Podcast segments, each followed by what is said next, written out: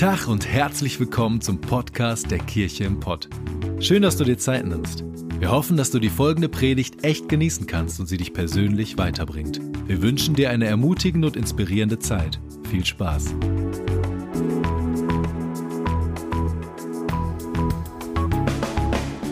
Einen wunderschönen guten Morgen auch von mir. Mein Name ist Renke Bohlen. Ich darf Pastor dieser Kirche sein und schön, dass ihr da seid am heutigen Morgen in unserem Gottesdienst. Ähm, wir sind so froh, dass wir trotz allem, was passiert, einfach weitermachen können und dieses Gebäude hier haben und Gottesdienste feiern. Und ich habe ganz große Hoffnung für dieses Jahr. Wir haben es auch drüber geschrieben, Hope für dieses Jahr. Ähm, und freue mich wirklich über alles, was kommt. Wir haben ähm, am Anfang oder am Ende des Jahres hatten wir unseren Visionssonntag, wo wir eben berichtet haben, Hope ist das Thema dieses Jahres und wir wollen Hope Center gründen. Und wir haben immer erzählt, Menschen haben gespendet und es ist schön, dass immer mehr Spenden zusammenkommen. Wir hatten mal gesagt, toll wäre, wenn wir, das ist eine unfassbare Zahl, 30.000 Euro sammeln können für dieses Hope Center. Mittlerweile sind über 35.000 Euro reingekommen und vielen Dank an euch. Manche haben richtig hohe Spenden reingegeben und ich habe richtig, richtig große Lust zu sehen, wie Sarah Klölüs, die ihr eben moderiert hat, mit ihrem Team zusammen und wir alle zusammen ein Zentrum bauen, wo Menschen Hoffnung bekommen. Und das ist unser Gebet und unser Ziel. Und ich glaube, das ist auch ein Selbstverständnis von Kirche, dass wir etwas zu geben haben und dass aus uns heraus etwas kommt und dass wir nicht nur alle mit erhobenen Händen irgendwo im Gottesdienst stehen, sondern dass aus einer Kirche wirklich Leben entsteht für Menschen, die hoffnungslos sind, die am Rand der Gesellschaft vielleicht leben, die selber sich Dinge nicht leisten können. Und da freue ich mich sehr drüber. Heute starten wir eine Predigtserie. Wir haben das Jahr so ein bisschen in drei Teile gepackt. Wir haben es genannt Hope to Live ist der erste Part und das ist darüber werde ich heute predigen und starten. Es gibt drei Predigten dazu. Und da geht es um uns, da geht es um unsere Hoffnung, die wir brauchen für uns in unserem Leben. Dann wird es eine Predigtserie geben, Hope to Build. Wie können wir Hoffnung, Dinge bauen, die Hoffnung geben, Kirche bauen. Äh, was ist das Selbstverständnis von Kirche? Was bedeutet das für uns? Und der dritte Part wird dann sein, Hope to Share. Wie können wir Hoffnung auch eben weitergeben? Und das wird, glaube ich, richtig, richtig gut, richtig, richtig stark. Ähm, was dort kommen wird. Und ich freue mich vor allen Dingen darüber. In der letzten Zeit habt ihr ja meine Nase relativ häufig hier vorne gesehen, dass in der nächsten Zeit auch andere Leute hier vorne predigen werden. Ähm, und alle jubeln, endlich, endlich. Heute, heute dürft ihr mich noch aushalten. Nein, ich freue mich richtig zu predigen. Aber nächste Woche wird meine Frau predigen. Das wird stark. Und danach die Woche wird Eva Berghalb predigen aus Münster. Ähm, freue ich mich auch sehr drauf. Und wir haben ein bisschen umgestellt. In Dortmund wird fast immer jetzt live vor Ort gepredigt. Heute predigt der Björn dort. Ähm, und das freut mich auch, dass wir in Dortmund jetzt Schritt für Schritt nicht mehr nur Streaming-Location sind, sondern eben auch vor Ort die Dinge machen können, die schön sind, wenn sie direkt vor Ort passieren. Ähm, und Step by Step kommen wir dorthin. Genau. Und ähm, Sarah hat eben schon erzählt von den Worship Nights, die wir hier machen. Die sind unfassbar, ganz ehrlich. Das sind so, das sind so Real-Abende. So, du bist hier und der Heilige Geist und nichts anderes. So, und das tut so meiner Seele ganz unfassbar gut. Ähm, und ich, mich ärgert das immer, dass wir nur begrenzt Tickets rausgeben können. Aber es ist so, wie es ist und wir machen das Beste draus. Das ist auch der Grund, warum wir den zweiten Gottesdienst jetzt sonntags umgestellt haben auf 2G. Aber unsere nach wie vor unsere Überzeugung ist, wir werden so lange 3G-Veranstaltungen haben in unserer Kirche, wie das Gesetz es nur irgendwie zulässt, ähm, weil wir wollen, dass alle Menschen irgendwo hinkommen können. Aber 2G im zweiten Gottesdienst, weil wir einfach merken, es wollen mehr Menschen zum Gottesdienst kommen und dann können wir noch mehr Menschen hier unter diesen Bedingungen reinsetzen. Und noch eine Sache, noch eine Info an alle, die irgendwo aus Münster kommen. Äh, wir starten dieses Jahr in Münster ähm, durch und wir werden in ein paar Wochen ähm, Dienstag in einer Woche schon, ne? Dienstag in einer Woche werden wir dort starten mit der ersten Pioneer Night in Münster und werden Menschen sammeln, die dort Kirche bauen wollen. Und die Pioneer Nights haben wir in anderen Locations auch schon gemacht, wo wir Menschen die Möglichkeit geben, zu kommen und ihre Fragen zu stellen, ein bisschen über unseren Weg und als Kirche zu erfahren. Und das heißt, wenn du aus Münster kommst oder Menschen kennst, dann schick sie gerne dorthin und das wird auch richtig gut. So, genug geredet. Also ich rede jetzt weiter aber ähm, würde jetzt gerne beten und dann starten wir mit der Bibel und uns. Jesus, ich danke dir für diesen Gottesdienst. Ich danke dir dafür, dass wir hier sein dürfen. Segne uns jetzt mit der Predigt. Und ich möchte bitten, dass du uns in unserem Herzen herausforderst, ermutigst, uns lehrst und uns weitergibst. Du siehst jeden Einzelnen, mit was er hier heute gekommen ist. Mit Hoffnung, mit Hoffnungslosigkeit, mit Fragen, mit Wünschen, mit Träumen, mit Schmerzen. Und mein Wunsch ist nicht, dass ich rede, sondern dass du redest. Heiliger Geist, nutzt du diese Atmosphäre und diesen Raum jetzt für dich und für uns und zu reden. Amen. Amen. Manchmal sieht das Leben nicht danach aus, was wir uns vielleicht wünschen. Und es ist eine Leichtigkeit in der Phase der letzten zwei Jahre darüber zu predigen. Und ganz ehrlich, ich habe keinen Bock mehr über Corona zu predigen. So, ich habe Bock darüber zu reden, was kommt danach. Und ich möchte mit dieser Predigt ermutigen, nach vorne zu schauen und Hoffnung zu haben und Erwartung zu haben von Gott. Aber trotzdem müssen wir manchmal im Leben ansprechen, dass auch Dinge da sind, emotional vielleicht, körperlich in unserem Leben, die uns herausfordern und die uns Fragezeichen geben und ein Warum geben. Warum Gott? Warum ist das so? Warum passiert das? Und ich weiß nicht, ob du wusstest, unser Glaube, unser christliches äh, Gottesbild und Bild der Bibel erlaubt ein Warum. Und das ist so unfassbar schön. Gott erlaubt, dass wir ihn in Frage stellen. Das ist zutiefst meine Überzeugung meine Theologie. Er erlaubt, dass wir ihn fragen und dass wir nach ihm suchen und dass wir mit unseren Fragen zu ihm kommen und vielleicht auch mal sagen, ich verstehe es trotzdem nicht. Gott hält das aus. Gott hält das aus. Manchmal ist es so in anderen Religionen, ist es umgekehrt. Du musst mit deinem Perfekten kommen und wenn du mit deinem Perfekten nicht kommst, dann reicht das nicht aus. Und dann auch noch diesen großen heiligen Gott in Frage zu stellen, auf keinen Fall. Ein Warum zu fragen, auf keinen Fall. Aber unser tiefes Verständnis ist, Gott ist jemand, den wir fragen dürfen. Und vielleicht kennst du das, wenn du das Gefühl hast, du rennst emotional oder mit deinem Körper vor eine Wand. Du rennst einfach volles Rohr vor eine Wand und merkst, ich weiß gar nicht, warum ist das so? Warum ist es in meinem Leben so? Was ist, warum ist auf einmal um mich herum so eine gewisse Dunkelheit? Und ich weiß gar nicht mehr, warum gibt es hier überhaupt kein Licht mehr? Warum gibt es keinen Ausweg mehr? Ich kenne kenn solche Phasen immer wieder in meinem Leben, vor einigen Jahren, als ein Riesen-Change in meinem Leben und von Sarah und mir gewesen ist. Die Frage so, warum? Was ist hier gerade los? Ich verstehe überhaupt nicht, was ist um mich herum passiert. Und vor allem habe ich nicht verstanden, was passiert in der Zukunft.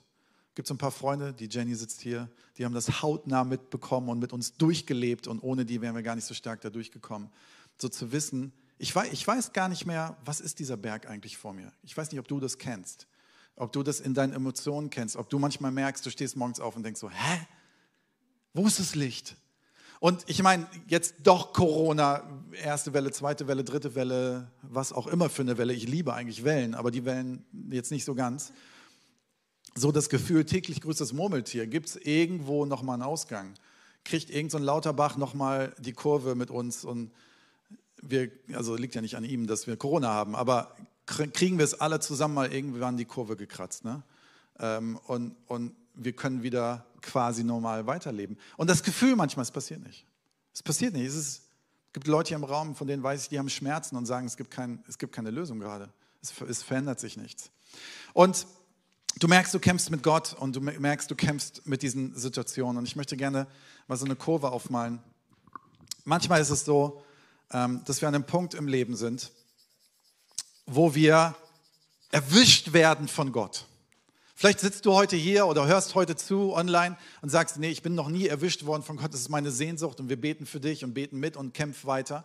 Aber es gibt eine Situation, wo wir einfach merken, so, wow, Gott hat echt meine Seele gerade erwischt. Er hat zu mir geredet, ich bin ihm begegnet. Ich habe wirklich eine Begegnung mit ihm gehabt.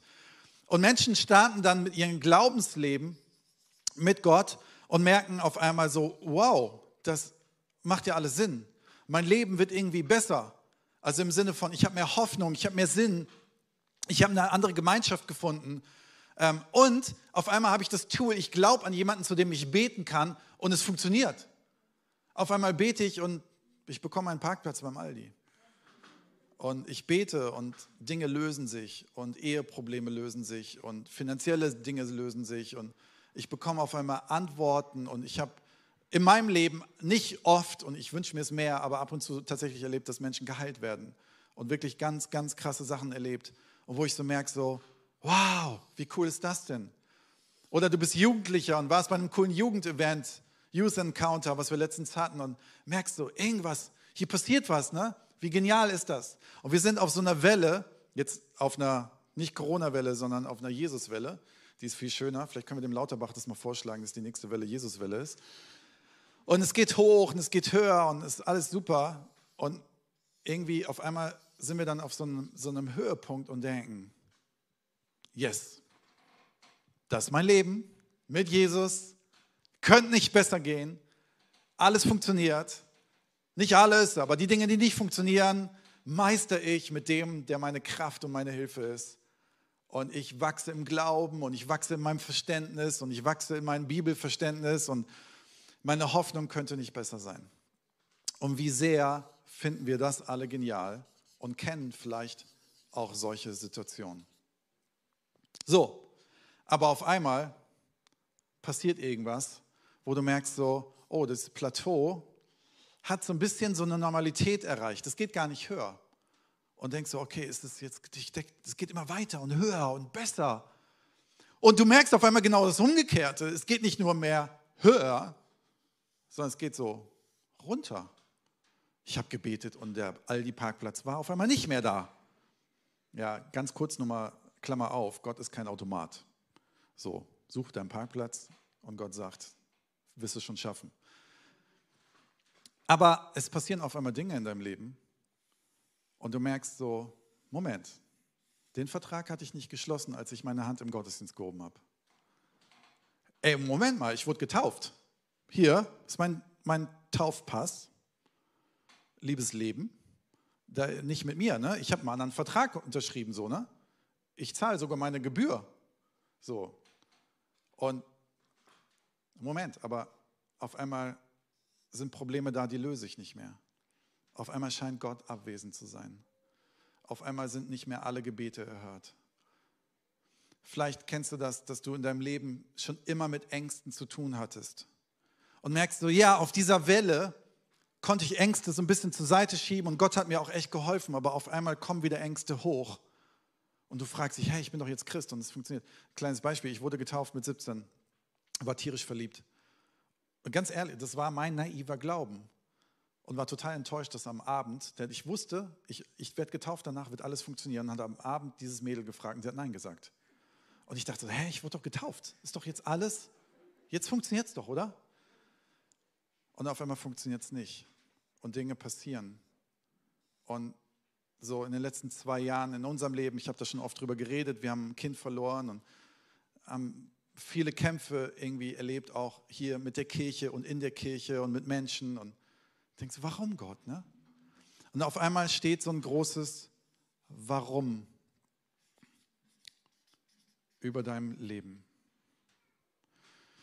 So, jetzt gibt es so interessante Lösungen, die wir als Christen haben. Und ich möchte euch drei Lösungswege aufzeigen, wobei die letzte die ist, die ich euch raten möchte. Ein Christ hat einen Mechanismus, und das ist jetzt kein Christ, sondern wir Menschen haben einen Mechanismus.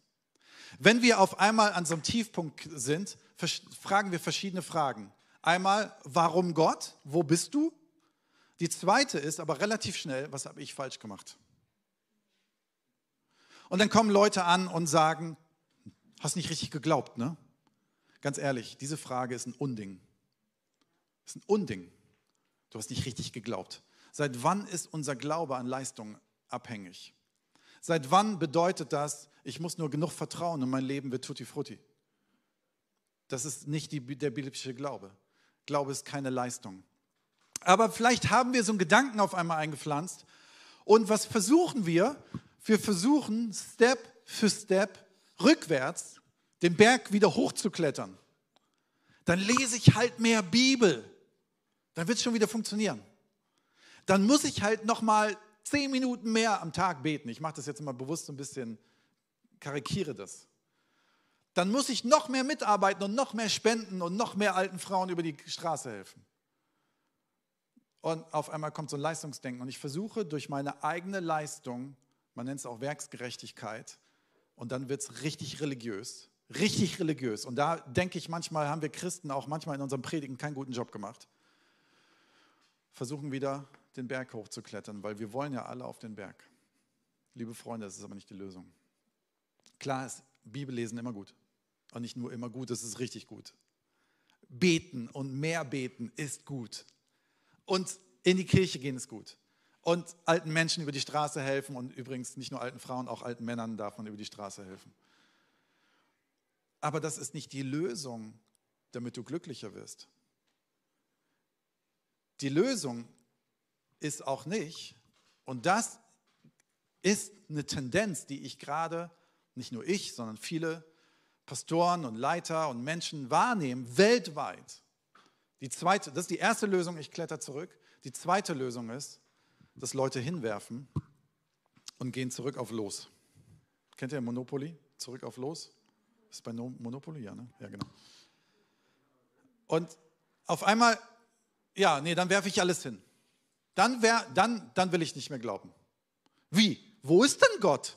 Der war da und war das nur, dass der Brian mit seinem schönen Keyboard-Pad, was mir Gänsehaut im Gottesdienst gegeben hat und deswegen habe ich geglaubt?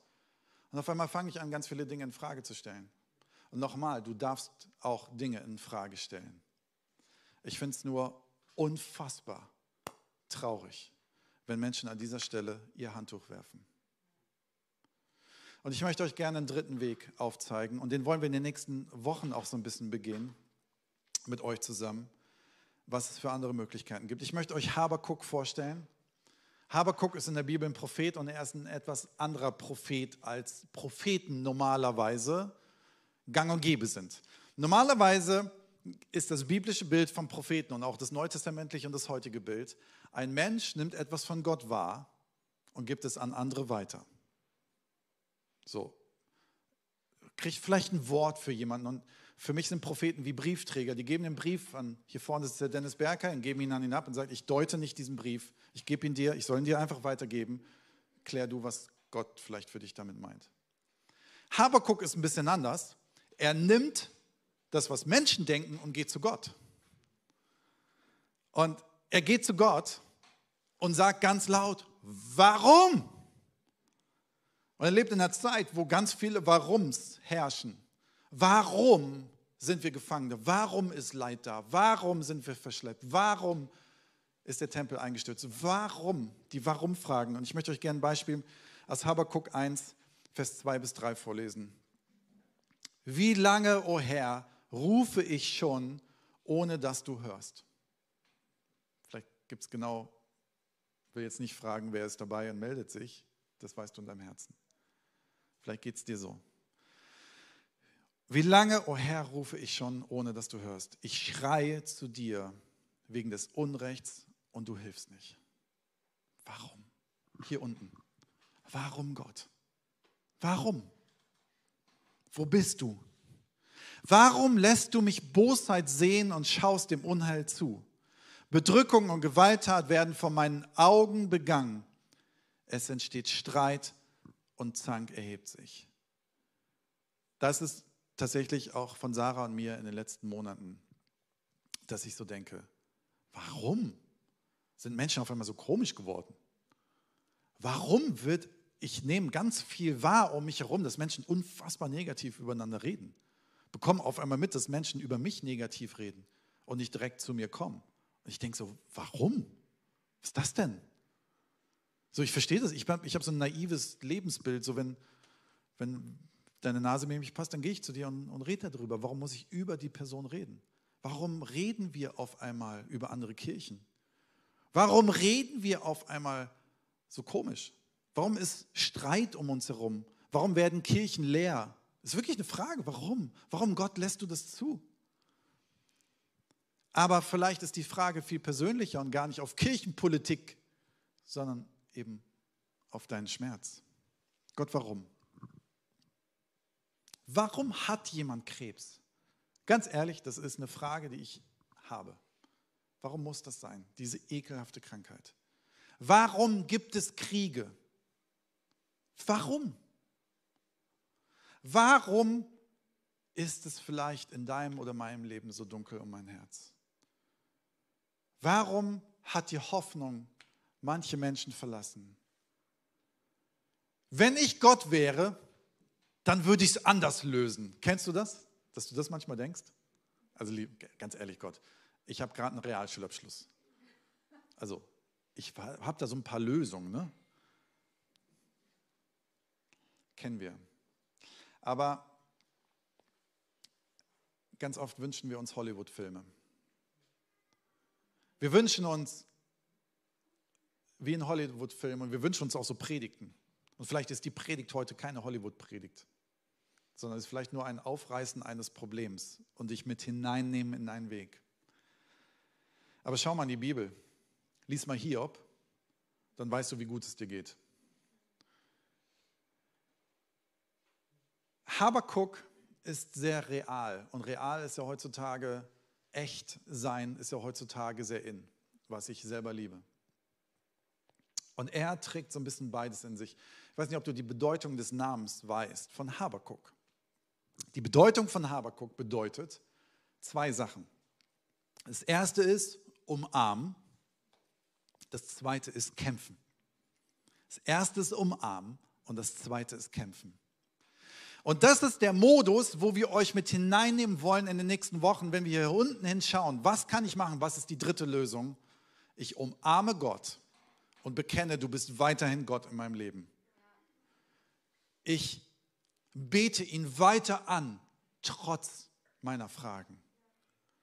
Ich bleibe in seiner Nähe und renne nicht weg, aber ich kämpfe mit ihm und sage, nee, also da bleibe ich nicht stehen. Ich renne hier nicht weg. Ich will mit dir das durchkämpfen. Ich will mit dir kämpfen. Ich will eine Antwort. Ich will eine Bestätigung. Ich will eine Lösung. Ich möchte, dass die Schmerzen gehen. Ich möchte, dass mehr Licht und Hoffnung in unserer Welt ist. Das war meine Entscheidung in der ganzen Corona-Phase, wo ich manchmal gedacht habe, oh ja, gibt auch andere Jobs, die ich machen könnte. Und gemerkt habe, nee, Gott hat mir eine ganz klare Berufung gegeben. Ich renne nicht so leicht vom Acker. Ich kämpfe. Weil die Welt braucht Menschen, die aufstehen und fürs Gute kämpfen. Und ich möchte dich einladen, für dich zu kämpfen. Vor Gott. Vielleicht sagst du, ich habe keine Kraft, selber mehr zu kämpfen. Dann kämpfen wir mit dir zusammen. Lass uns das wissen. Wir beten füreinander, wir sind füreinander da. Diese Bedeutung dieses Namens finde ich unfassbar. Vielleicht kämpfst du gerade mit Angst und Depressionen und du hast gebetet und viele Menschen haben für dich gebetet und es wurde besser. Aber auf einmal liegst du nachts wach und kommen wieder Sorgen hoch aber vielleicht umarmst du auch gleichzeitig Gott, dass du weißt, er ist trotzdem gut. Er ist trotzdem gut. So, jetzt bei Habakuk antwortet Gott tatsächlich darauf. Das ist ja cool, oder? Weil das ist genau das, was wir immer wollen. Gott hat einen Fax zurückgeschickt. Äh, Fax kennt keiner mehr hier im Raum, außer der Norbert, aber es gibt äh, E-Mails heutzutage oder WhatsApp. Habakuk 1, Vers 5. Seht euch um unter den Heidenvölkern und schaut umher. Verwundert und entsetzt euch, denn ich tue ein Werk in euren Tagen. Cool. Ihr würdet es nicht glauben, wenn man es erzählte. Ich werde was tun in euren Tagen. Das ist die Antwort Gottes. Die Antwort ist, ich werde was tun. Und wir Christen sind dann so, wow, es gibt ein Upgrade. Wie cool. Ich habe einmal ein Upgrade gekriegt mit Micha, da kamen wir aus Amerika. Wir waren unfassbar happy. Wir sind nicht in die Business Class gekommen, aber wir sind in diese Klasse dazwischen gekommen und schon fühlt man sich besser. Man hat drei Zentimeter mehr Beinfreiheit. Unfassbar. Selten so gut geschlafen. Der Micha sowieso. Wie cool, wir wünschen uns ein Upgrade. Ich glaube, dass wir das manchmal so denken.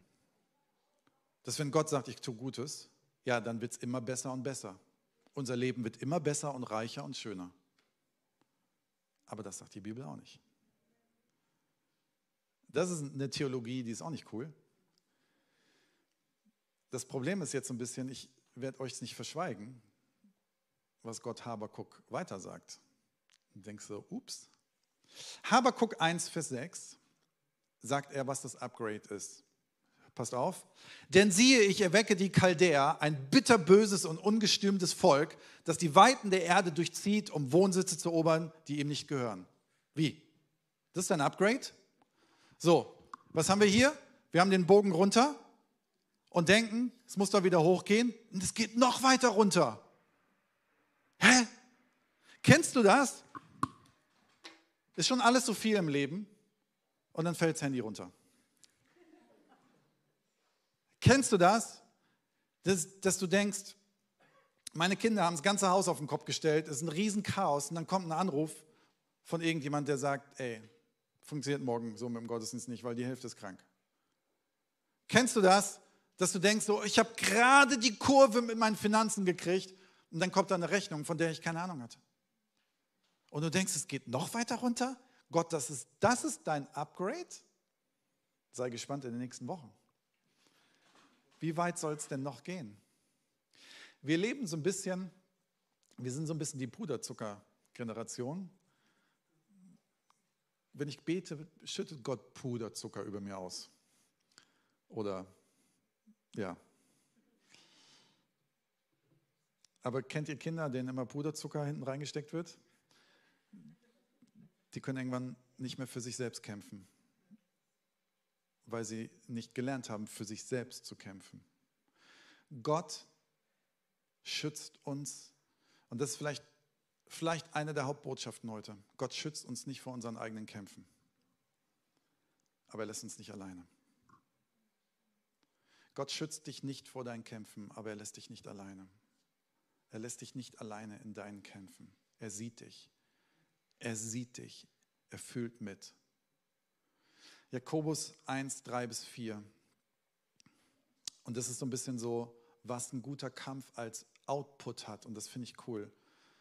Ähm, nur am Rand, ich habe letztens einen, einen, Vortrag gehört über, warum Kämpfen so wichtig ist. So, die, wenigsten, die meisten Leute wollen, wenn sie im Urlaub sind, einfach nur am Strand liegen und nichts tun.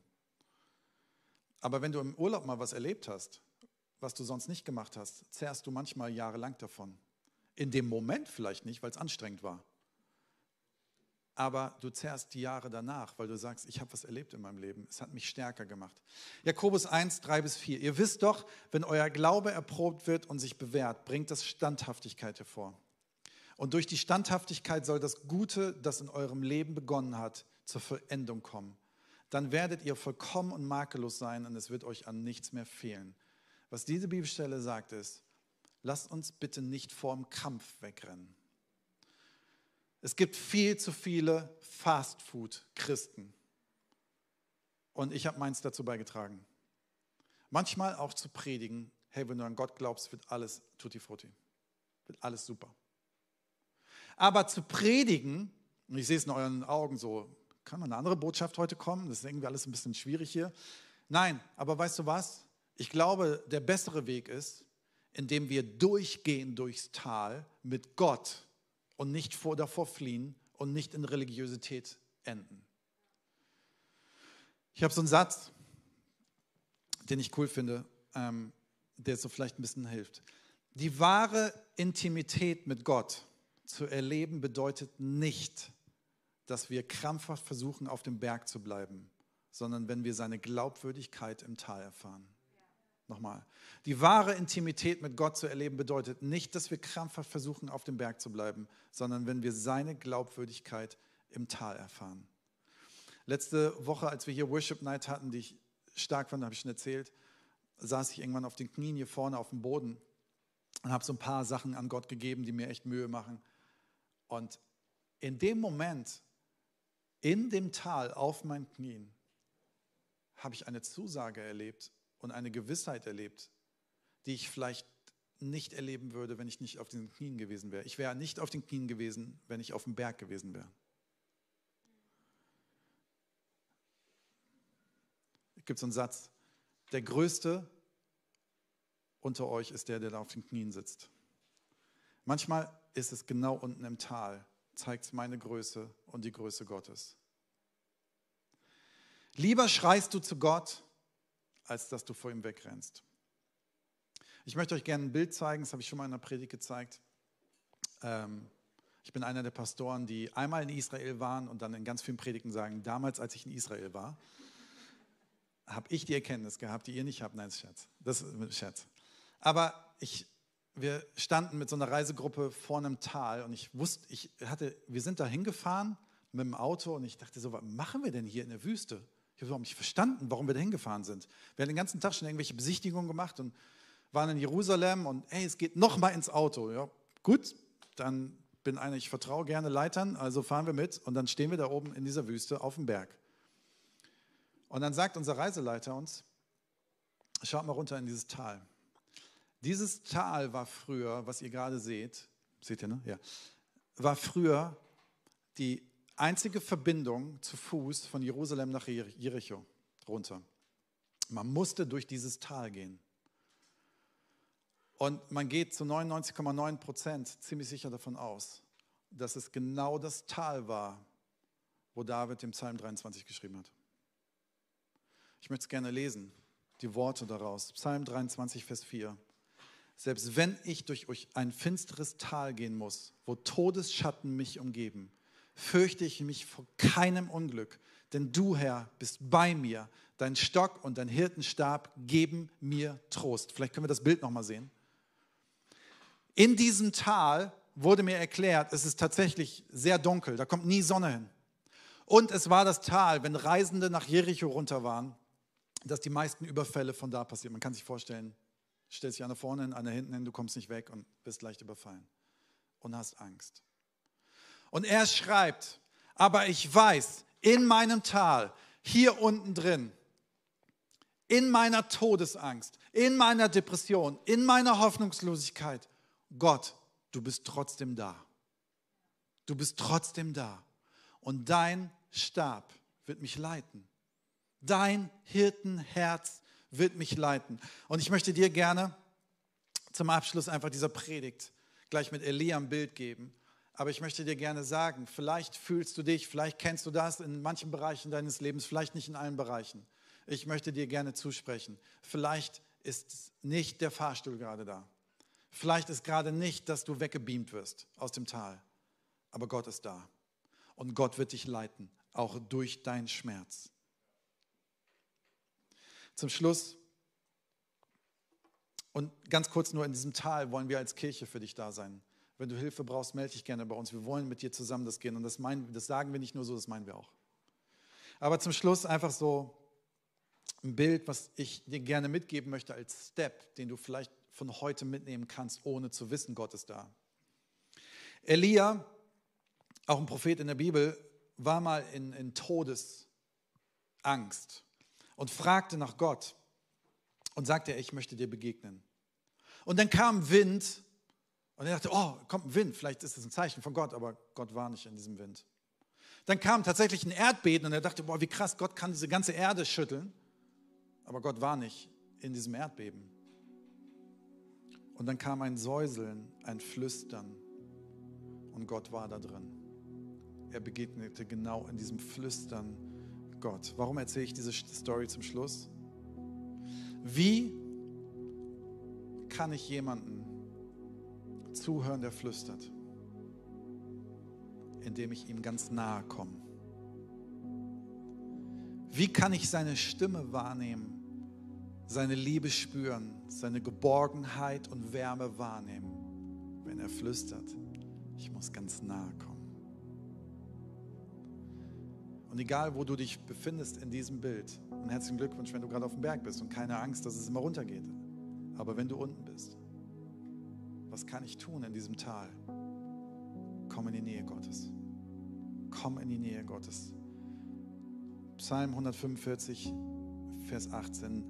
Nahe ist der Herr denen, die zu ihm rufen, allen, die ihn an, aufrichtig anrufen. Und vielleicht ist es genau dein Step, in dem du gerade bist. Dass du sagst, ich weiß die Lösung nicht, ich habe trotzdem warum. Ich weiß, Gott ist da. Was kann ich tun? Komm nah und hör sein Flüstern. Komm nah. Und vielleicht ist es in diesem Gottesdienst, dass ich dich einlade, gleich wenn wir nochmal singen, dass du ihm nahe kommst, dass du Gott einfach das gibst, was in deinem Herzen ist und ihm hinhältst und deine Sorgen und deine Hoffnungslosigkeit und deine Schmerzen ihm hinhältst. Aber vor allem komm ihm nahe. Verbring Zeit mit ihm. Und das bedeutet nicht, dass du den Berg wieder rückwärts hochkletterst, sondern dass du im Tal einfach nur da bist, ohne dass du Kraft haben musst. Komm zu einer Worship Night. Richte dich nach Menschen und such die Gemeinschaft von Menschen, die für dich beten, wo das auch immer ist, in der Family Group, das sind unsere Kleingruppen oder bei einer Worship Night oder wo auch immer, in einem Gottesdienst. Es gibt draußen übrigens einen Ort, wo du auch für dich beten lassen kannst. Steht ganz groß, groß drauf, Gebet. Wo auch immer. Es geht nicht darum, wo du genau hingehst, aber dass du es tust. Ich lade dich ein, aufzustehen.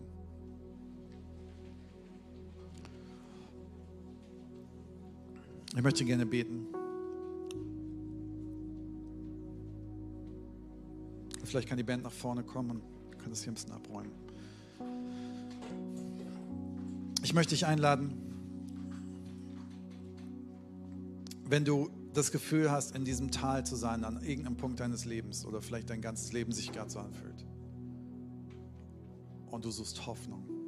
Renn nicht weg. Werd nicht religiös, sondern suche die Nähe Gottes. Lass uns zusammen die Augen schließen.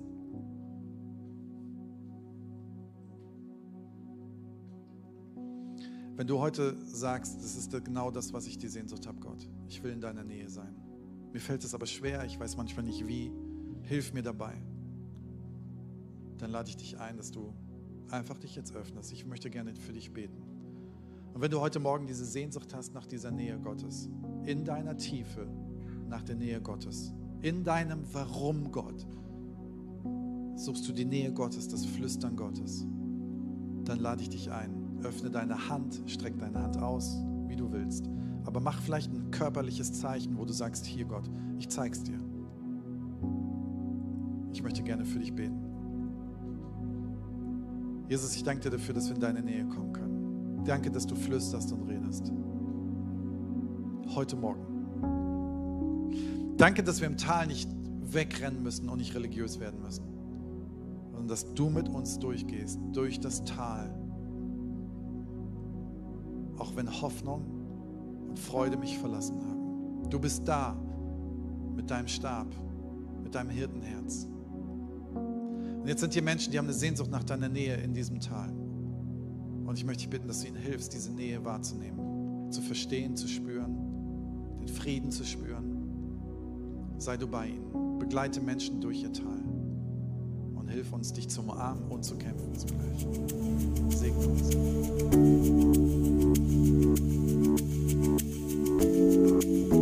Wir hoffen, dass dir die Predigt weitergeholfen hat. Wenn du Fragen hast, schreib uns einfach an info@kircheimpod.de. Fühl dich auch herzlich eingeladen, uns persönlich kennenzulernen. Für alle weiteren Infos zum Leben unserer Kirche besuche unsere Website oder folge uns auf Instagram. Wir wünschen dir noch eine geniale Woche. Glück auf!